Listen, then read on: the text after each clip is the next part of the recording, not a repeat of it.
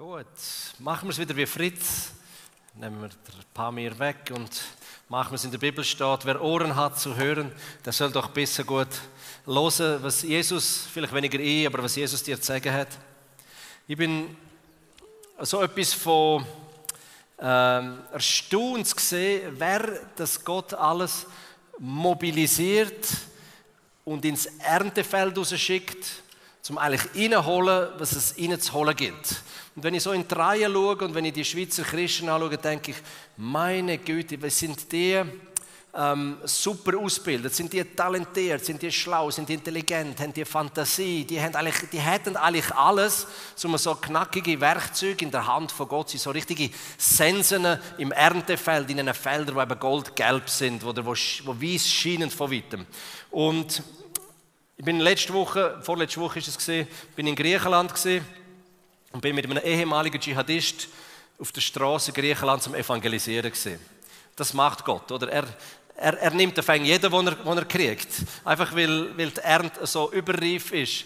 Der Dschihadist, der ist vorher, während vier Wochen oder wenn drei Wochen, ist er am Sonntag in unsere junge Kille auf Athen ist reingekommen, hat während dem Gottesdienst Türen aufgetan und hat gesagt, ich bringe euch alle um. Ihr seid alle vom wahren Glauben abgefallen, ich bringe euch alle um. Dann hat er es am zweiten Sonntag, am dritten Sonntag genau das Gleiche gemacht. Am vierten Sonntag kommt er rein und sagt, ich habe euch schon dreimal verflucht, ich habe euch schon dreimal den Tod gewünscht und trotzdem sind einige von euch immer noch so freundlich zu mir. Wer ist euer Lehrer, wer ist euer Meister, den möchte ich gerne kennenlernen. Dann haben sie bei der Hand genommen, ihn reingeführt, vor das Kreuz hergestellt und gesagt, da ist unser Lehrer, da ist unser Meister gestorben, aber er ist verstanden und er lebt. Und dann ist er auf die Knie gegangen, hat sein Leben Jesus gegeben und drei Monate später ist er auf der Straße Athens als Evangelist unterwegs und ich bin mit ihm unterwegs gewesen, habe mit ihm Leute an nicht angequatscht, aber mit, mit, mit, mit, äh, mit Leuten geredet und so. Und dann denkst du, hoffentlich äh, bekommt er keinen Rückfall, oder? Der, der Dschihadist. Und, und er bleibt nahe bei Jesus. Aber das ist das, was Gott tut. Da denke ich, wow, ist, ist so genial, oder? Der hat drei Monate Ausbildung äh, und weiß einen Bruchteil von dem, was du weißt, aber Gott nimmt ihn, um sich selber zu verherrlichen. Ein anderer Freund von mir, der kommt nächsten März, im 2018, kommt ein Buch von dem auf den Markt. Das heißt, Ali der Unsterbliche. Ali ist ein Iraner, der ist als Drogendealer, Menschenschlepper Bulga nach Bulgarien geflüchtet. In Bulgarien ist er als Auftragskiller unterwegs gewesen, hat irgendwo im Gefängnis, wo er mal gekocht ist, oder einer von den vielen Mal, wo er gekocht ist, hat er von einem Mitinsass ein neues Testament bekommen, hat das mitgenommen und ist er auf dem Weg an so einem Auftragsmord. Seine Freundin sitzt auf, der Neben, auf dem Nebensitz im Auto und er fährt und irgendwie kommt ihm in den Sinn, dass er einmal in dem Wort gelesen hat, wo, er, wo der andere sagt, das ist das Wort von Gott und er sagt, Gott, wenn es dich wirklich gibt, also Gott, wenn es sich wirklich gibt, dann musst du mich jetzt aufhalten, koste es, was es wolle, weil ich kann die Person umbringen, das gibt mir ein paar tausend Euro. Und, und wenn das nicht von dir ist, wenn es sich wirklich gibt, musst du mich aufhalten, koste es, was es wolle. Kurz darauf gibt es einen Unfall der Ali verliert sein Bein, seine Freundin seinen Arm, er landet im Spital und irgendwo im Tiefpunkt von seinem Leben nimmt er die Bibel wieder zur Hand und schlägt irgendwo auf und dann liest er, es ist besser, dass jemand einen Arm oder ein Bein verliert, als seine Seele verliert. Und jetzt ist er als Werkzeug unter, unter äh, Flüchtling in Bulgarien unterwegs, macht Gefängnisbesuche, äh, erzählt ihnen von Jesus und kümmert sich täglich um Hunderte von, von Flüchtlingen, die in Bulgarien angekommen sind. Ich sage das aus dem Grund, weil ich biete das als Werk, als AVC, biete mir das ganz bewusst an. Ich habe auch ganz bewusst keine Werbung mitgenommen. Ich mache keine Werbung für das AVC. Ich habe bewusst keine Reports dabei oder Zettel dabei. Aber wenn es jemand wirklich interessiert, so einen Missionseinsatz zu machen, wenn du sagst, okay, das interessiert mich, ich möchte ein paar Wochen auf Griechenland oder ich möchte ein paar Wochen in Türkei haben oder vielleicht ein paar Monate in Nordirak, dann gang bei uns auf die Webseite AVC kannst du googlen, das findest und dann schreiben wir ein Mail und dann schauen wir, ob du vielleicht schon bald selber als Missionar und Missionarin irgendwo da auf dem Feld draußen bist, wo du äh, nachher selber die knackigen Geschichten erzählst. Hm? Wir in einer jungen äh, Kille in der Türkei, das ist eine, eine Kille, die aus Flüchtlingen entstanden ist, die hat vielleicht 30, 40 Personen. Das sind alles Leute, die vor zwei, drei Jahren zum Glauben gekommen sind an Jesus. Und was mir an diesen jungen Christen gefällt, ist, oder die sind, die sind noch so naiv, die glauben, was da drin steht, oder? Und weil sie noch so, so naiv und so einfach sind und all die negativen Erfahrungen nicht gemacht haben, äh, glauben sie eben noch, was da steht, von ganzem Herzen, Markus 12, 3, 24. Sie glauben im Herzen, sie bekennen mit dem Mut, sie lesen Matthäus 24, 35, was heißt, eher vergeht Himmel und Erde, eher gibt es einen Klapp von der Tasche, Himmel und Erde gibt es nicht mehr, aber die Verheißungen vom Herrn, die werden eintreffen, auf das kannst du Gift nehmen. Und dann sammeln sie und dann wird gebetet. Wenn jemand eine Not hat, wird gebetet. Da kommt vor ein paar Wochen einer, ein Türk mit einem Rollstuhl und sagt, mein Rollstuhl ist kaputt, könnt ihr mir einen neuen Rollstuhl besorgen? Ähm, dann sagen sie, nein, wir wollen lieber beten. Und dann sagt er, nein, ich will kein Gebet, ich will lieber einen neuen Rollstuhl. Nein, wir beten, nein, Rollstuhl, hin und her. Und irgendwann lässt er für sich beten, Kraft vom Geist Gottes kommt, durchflutet ihn, hitzt durch beide durch, er steht auf. Drei Monate später wirft er sogar eine Krücke auf die Seite. Die Mutter von dem Rollstuhlfahrer, von dem Ex-Rollstuhlfahrer, erzählt die Geschichte seinem, ihrem Nachbar, wo Türken sind. Er hat eine genetische Krankheit seit Jahrzehnten. Das heißt, seine Hände, seine Füße sind dermaßen offen, dass sie ständig blüten und Flüssigkeit rauskommt. Hat sein ganze Geld für Ärzte ausgegeben und äh, sagt, ey, wenn das so ist mit diesen Christen, dann schicken wir die vorbei. Schickt er seine Frau in die Kille. Die, die Frau holt die zwei oder ein oder zwei, die beten. Die beten für den Mann. Er wird instantly geheilt. Und von dem Moment an sagt der alte Türk, das ist jetzt doch einzigartig, oder? Ich habe einmal für mich beten lassen, Gott hat mich berührt und geheilt, ich habe mein ganzes Geld für die Ärzte ausgegeben. Von heute an muss alle, müssen alle hören, von heute an müssen alle wissen, dass Jesus Christus lebt und verstanden ist und der Wundertäter vom heutigen Tag ist. Und wenn es mein, mein Leben kostet, und ich denke, das ist doch ein Hingabe, oder? Wenn man sagt, und wenn es mir mein Leben kostet, alle müssen hören, dass Jesus Christus lebt. Wenn du in Thun auf der Straße jemandem von Jesus erzählst, es wird dich das Leben nicht kosten. Aber Jesus will, dass es tust. Er will, dass du aufstehst und dass so ein scheinendes Licht in der Finsternis für ihn bist. Ich möchte zurückkommen zum äh, Thema äh, Gebet. Weil Gebet ist definitiv etwas, wo, wo Erweckung lässt, lostreten Noch nicht sehr lange zurück, nach dem Zweiten Weltkrieg, 1948, in Schottland, oben auf der schottischen Halbinsel, auf den Hebriden, da sind ein paar wenige Christen zusammengekommen. Es hat nicht einmal so viel gebraucht, es hat sieben gebraucht, die gesagt haben, wir können den Zustand auf unseren schottischen Halbinsel einfach nicht mehr dulden. Die Gottlosigkeit, wir, wir akzeptieren das nicht mehr. Wir, wir wenden wieder zurück zum Wort und sie kommen und lesen die Stelle aus dem äh, 2. Korinther, Kapitel 7, Vers 14. Und mein Volk, und du bist sein Volk, und mein Volk, über dem mein Name ausgerufen ist, demütigt sich. Sagt sie, lass uns zusammenkommen, lass uns demütig vor dem Herrn sein. Und sie beten und suchen mein Angesicht und kehren um von ihren bösen Wegen. Dann werde ich vom Himmel her hören und ihre Sünden vergeben und ihr Land heilen. Und die schottischen Christen sind auch so naiv gewesen und haben noch geglaubt, was in der Bibel drin steht. Und sie haben angefangen zu beten. Das sind noch zwei andere Frauen gewesen, also Geschwister, die in Jahrzehnte betet. Die sieben Jungs, die sind während fünf Monaten zusammengekommen und haben dreimal pro Woche die Nacht durchgebetet, bis am Morgen um drei, ab und zu bis am Morgen um fünf, sind nachher direkt an die Arbeit. Aber nur fünf Monate später ist eine gewaltige Erweckung über die schottischen Hybriden hineingekommen und Zehntausende von Menschen sind zum Glauben an Jesus Christus gekommen. Stell dir vor, fünf Monate beten. Also wenn mir jemand sagt, Sascha, du musst nur fünf Monate beten und zwar nur dreimal in der Woche die Nacht durchbeten, Gebet und dann hast du Erweckung und Zehntausende kommen zum Glauben. Ich würde es tun, wenn ich noch glauben würde, was da drin steht. Wenn wir nicht wieder glauben, was da steht. Und mein Volk, über dem mein Name ausgerufen ist, sich demütigt und sie beten und suchen mein Angesicht und kehren um von ihren bösen Wegen, dann werde ich vom Himmel her hören und ihre Sünden vergeben und ihr Land heilen. Ich habe das jahrelang eigentlich erlebt im Iran. Ich bin zehn Jahre lang in der Untergrundkille im Iran gesehen, die Untergrundkille im Iran besucht. Der Iran hat die schnellst wachsende Kille weltweit. Die meisten Menschen, die zum Glauben Jesus Christus kommen, das ist im Iran. Und zwar nicht von ungefähr. 1979 hat das noch ganz anders ausgesehen. Das war zur Zeit vom Schah. Zur Zeit vom Schah hat es Religionsfreiheit im Iran gegeben. Du hast eigentlich am Morgen hat's Christen gegeben, die sind, hat etwa 100 bis 200 Christen 1979 im Iran, kam mehr nicht.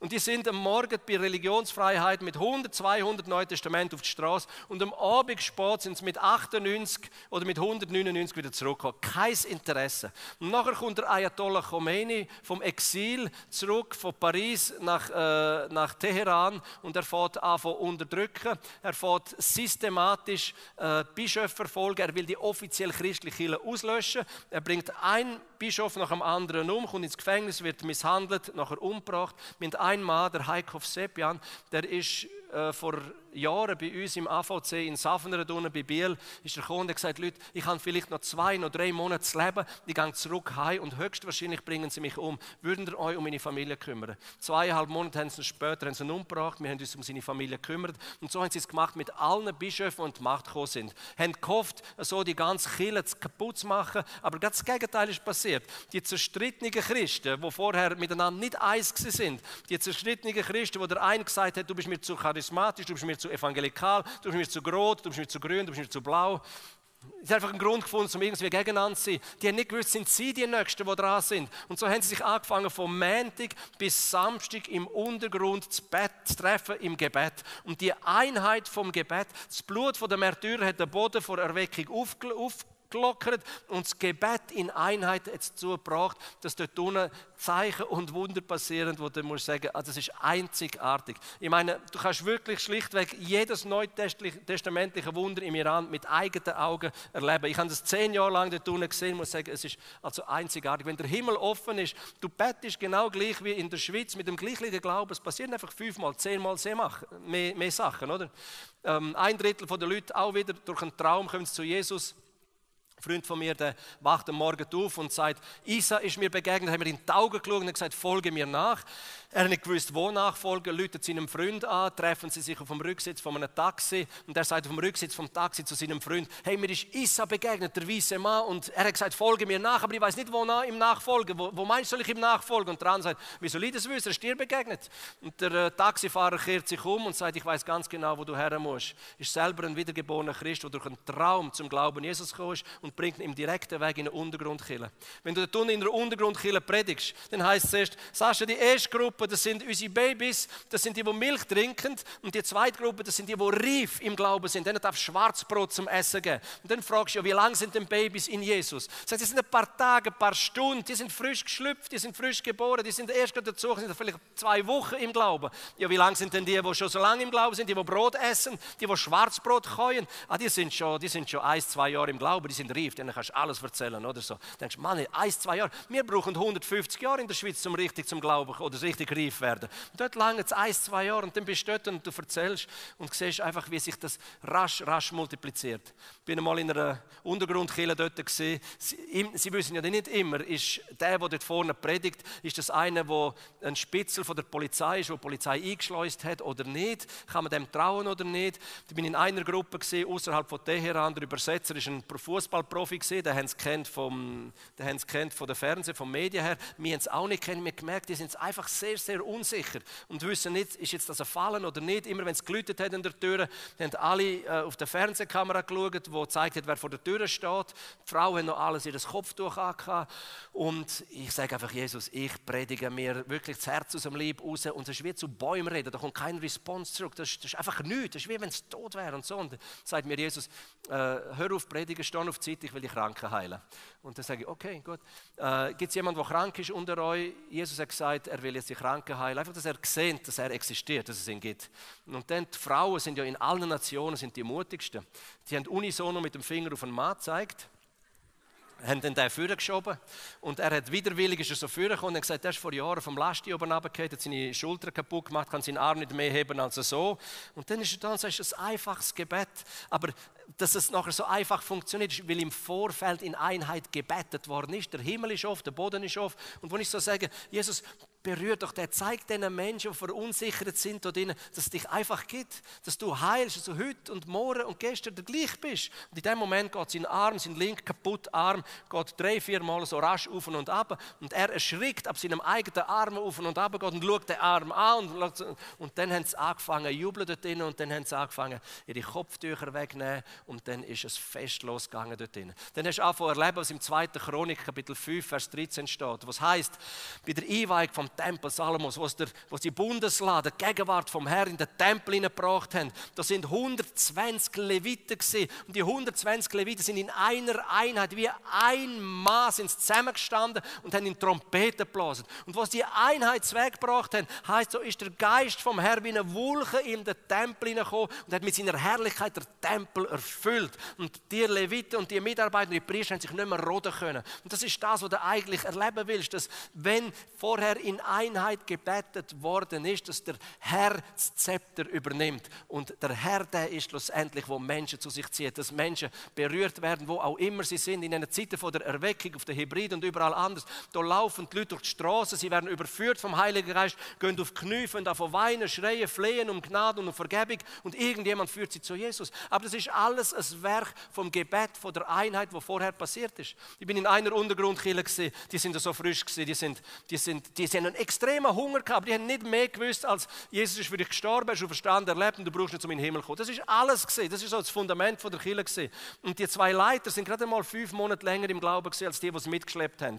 Und das sind da und ich erzähle denen vom Heiligen Geist und ich merke, hey, die sind völlig verunsichert, die haben richtig Angst, weil im, im Islam gibt es auch sehr viel Okkultismus und die haben nicht gewusst, ist jetzt das von oben, ist das von unten, von wo kommt oder so wie gewisse Christen.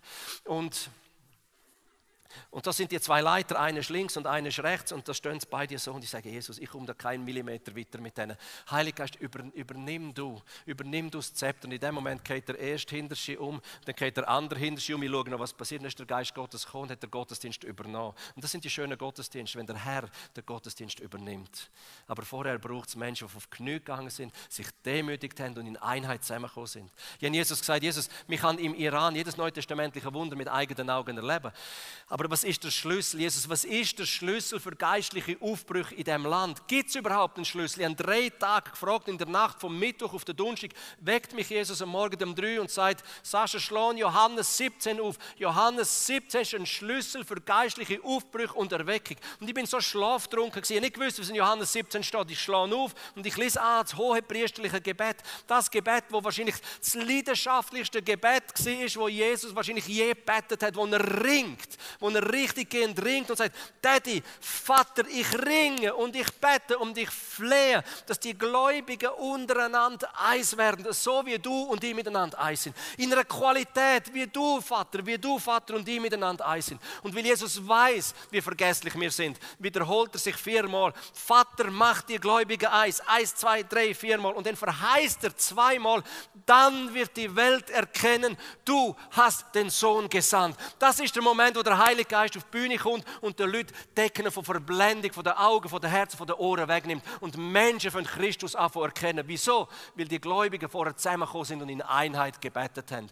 Das ist der Schlüssel für Erweckung. Wenn ihr es schaffen, wenn ihr es schaffen, in Tun zusammenzukommen, das zweite, das dritte, das dreißigste, das fünfzigste, das hundertste und in Einheit beten, in einer Qualität vor Einheit, wie Jesus mit die Eis war, dann lässt sich das Wirken vom Heiligen Geist nicht lange auf sich warten. Die Frage ist einfach, schaffen wir das, oder? Bin vor einiger Zeit aus dem Kosovo, immer wenn ich aus dem Kosovo zurückkomme, passieren spezielle Sachen auf der Autobahn. Bin auch auf der Autobahn gesehen, gelandet auf der Autobahn, natürlich wieder Stau auf der Autobahn. Ich komme und fahre und rechts von mir ist ein großer VW-Bus, also ein, ein, ein, spezielles Teil, also ein tunter, also ein beklebter, ein bespoilerter, ein abgesetzter, verbreiterter, aufgeklopfter, ein, also einfach so ein Türen. Und hinten dran steht, das Leben ist zu kurz, um kleine hässliche Autos zu fahren. Und ich fahre ein bisschen weiter vor, weil meine Kolonne ein bisschen schneller gefahren ist. Und vorne dran, vielleicht 70 Meter vor dem, ist so ein giftgrünes, kleines, richtig hässliches Auto. Und, und hinten dran steht mit grossen, fetten Lettern, steht, größer ist doof, Ausrufezeichen. Und da denke ich, Mann, die zwei sind so kreuzverschieden, oder? Die würden miteinander keinen Kaffee trinken. Aber wir in der Gemeinde, wir sind so kreuzverschieden, aber Jesus verlangt von uns, dass wir eine Einheit an den Tag legen, wo eine Einheit ist, wie Jesus mit dem Daddy eine Einheit hatte. Und wenn du das schaffst, dann kommt der Geist Gottes, aber mäßig in Fahrt. Und dann muss ich sagen, ist, was ist denn die Einheit? Das heißt, im Römerbrief heißt, wir sollen mit denen, die traurig sind, mit denen, die Not haben, mit denen, die leiden, mit denen sollen wir einen Weg gehen. Ihre Not wird zu meiner Not. Ich trage die Last vom anderen, bis er durch das dunkle Todestal vom Schatten durch ist. Und beim anderen heißt es, aber wenn er etwas zu feiern hat, wenn er etwas zu festen hat, weil etwas Geniales passiert ist in seinem Leben, in seinem Umfeld, in seiner Familie,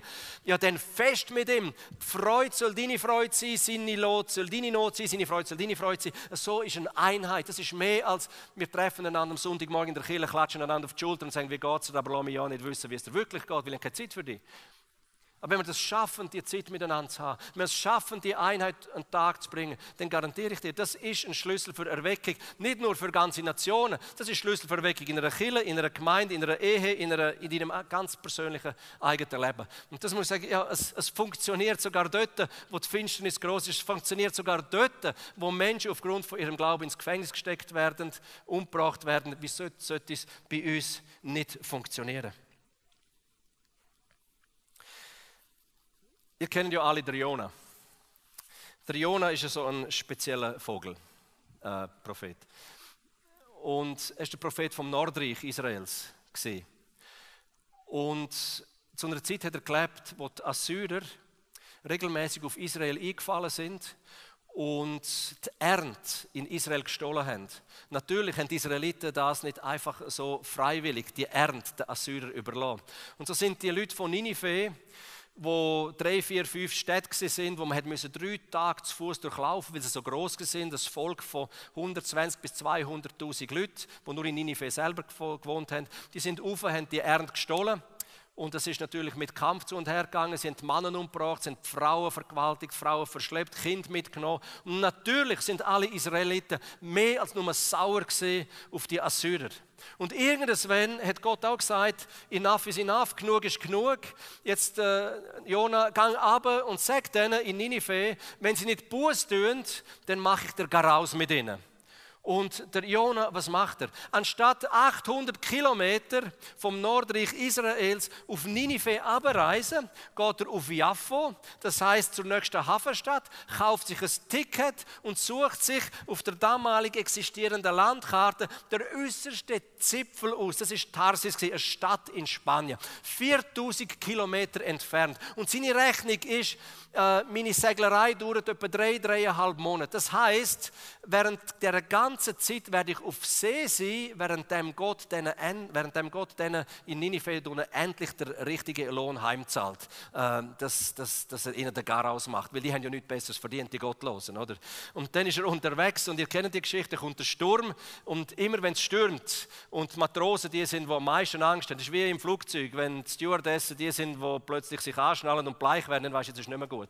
Und, und, und, und die Matrosen sind auf dem Schiff, sie werfen alles über Bord, es stürmt seit Tagen und äh, sie wissen nicht, ob sie es überleben. Nur einer, nur einer ist in Ruhe am Schlafen gewesen. Nur einer hat keine Angst gehabt. Das ist der gesehen. Er hat unten dran im Schiffsboden geschlafen. Seine einzige Angst war, Gott könnte sich über diesen Sünder erbarmen. Das ist seine einzige Angst gewesen. Nicht, dass er stirbt, das gar nicht. Ja, nun, auf alle Fälle, die Geschichte geht weiter. Er wird über Bord geworfen, vom Fisch verschluckt, vom Fisch ausgespuckt, hat noch mal ein paar Tage Zeit, auf Ninive abzulaufen, bereitet sich innerlich super vor in dieser Predigt. Ich muss sagen, Jesus, Sie haben schon Jesus gesagt, Jesus, also die Salbung, die der hatte, der so ungehorsam, wie er war, hat er noch mega Salbung gehabt zum Predigen. Es haben sich 120 bis 200.000 Leute nach seiner Predigt bekehrt, oder? Wo er gesagt hat, tönt Buß, hat der König und das ganze Volk haben ihre Kleider verrückt, sich, sich in Sack und Asche geworfen und haben Buß über ihre Bosheit. Die größte Bekehrung, die größte Erweckung zur damaligen Zeit.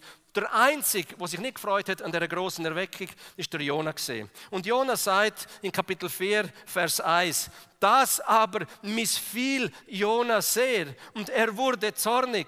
Und Jona betete zum Herrn und sprach, ach Herr, ist nicht das, was ich mir sagte, als ich noch in meinem Land war, dem ich auch durch die Flucht nach Tarsis zuvorkommen wollte. Denn ich wusste, dass du ein gnädiger und barmherziger Gott bist, langmütig und von großer Gnade und das Unheil reut dich nicht. Das aber missfiel Jona sehr und er wurde sauer, dass Gott es so gut meint mit den Sündern, die ihn nicht kennen. Und dann denke ich, ey, wenn, wenn, wenn Gott es so gut meint mit Leuten, die sein eigenes Volk angegriffen haben, umgebracht haben, alles gestohlen haben, was sie hatten, wie gut meint es mit allen anderen Menschen, die ihn nicht kennen?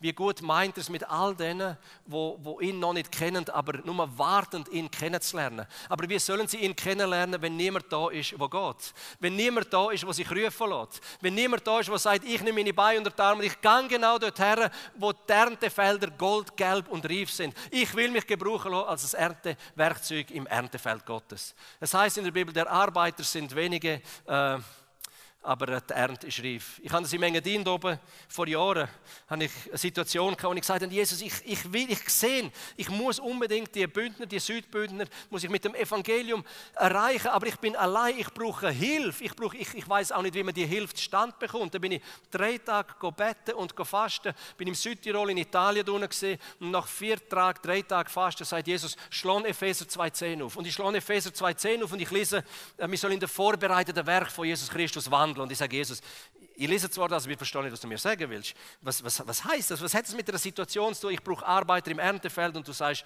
ich soll in der vorbereiteten Werk wandeln. Das sagt er, blättere weiter. Dann habe ich angefangen, blättern in der Evangelien und ich komme auf die Stelle, was heißt, ähm, wir sollen den Vater von der Ernte um Erntearbeiter im Erntefeld bitten. Und dann habe ich verstanden, aha, die sind ja schon vorbereitet. Dann bin ich zurück in Engadin gekommen, bin auf den Albula Pass aufgestiegen, auf 2300 Meter und habe einfach einmal eine Stunde lang im Norden, Süden, Westen und Osten brüllt und gerufen, weil ich ja gewusst, die sind im Heiligtum, da hört er meine Stimme, ich richtig fest brüllen und rufen und schreien. Und er hat geantwortet. Nach einer Stunde bin ich oben runtergekommen und gesagt, Herr, bring die Erntearbeiter ins Erntefeld. Nach einer Stunde unten läutet mir jemand an und sagt, wir sind aus dem Zürich Oberland, wir sind seit zwei Wochen hier im Engadin und wir haben auf dem Herzen, wir möchten gerne Erntearbeiter im Erntefeld sein. Und jemand hat uns deine Telefonnummer gegeben, können wir uns mal treffen, würde es Sinn machen, wenn wir uns sehen. Ich denke, Mann, ich habe erste Stunde beten und schon kommen die Ersten. Am nächsten Tag läutet mir jemand von IMM Hawaii an, Gott hat mir aufs Herz gelegt, ich soll ins Engadin sein als Erntearbeiter im Erntefeld Feld Gottes macht das für dich Sinn.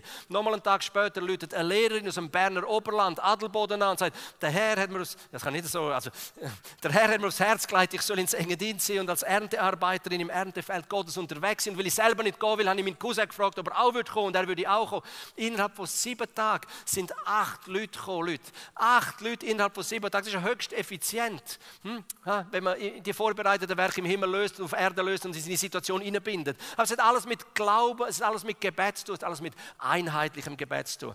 Der Herr ist bereit, dir alles in die Hände zu legen, was man eigentlich braucht, um die Ernte auf dieser Welt einzunehmen.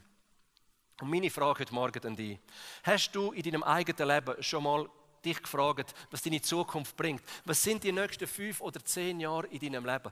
Könnte es sein, könnte es sein, dass Jesus dir schon aufs Herz geleitet und sagt, natürlich, wir sind alles Missionare. Aber hat der Herr vielleicht schon dir aufs Herz gelegt und gesagt, ich will dich gebrauchen für Afrika, ich will dich gebrauchen für Syrien, ich will dich gebrauchen für Türkei, für Griechenland, ich will dich gebrauchen im Nordirak als ein Erntewerkzeug in meiner Hand, ich will dich gebrauchen in China oder wo auch immer, als Prediger, als Missionar, als Werksmissionar, als Krankenschwester, als Programmierer, als was auch immer.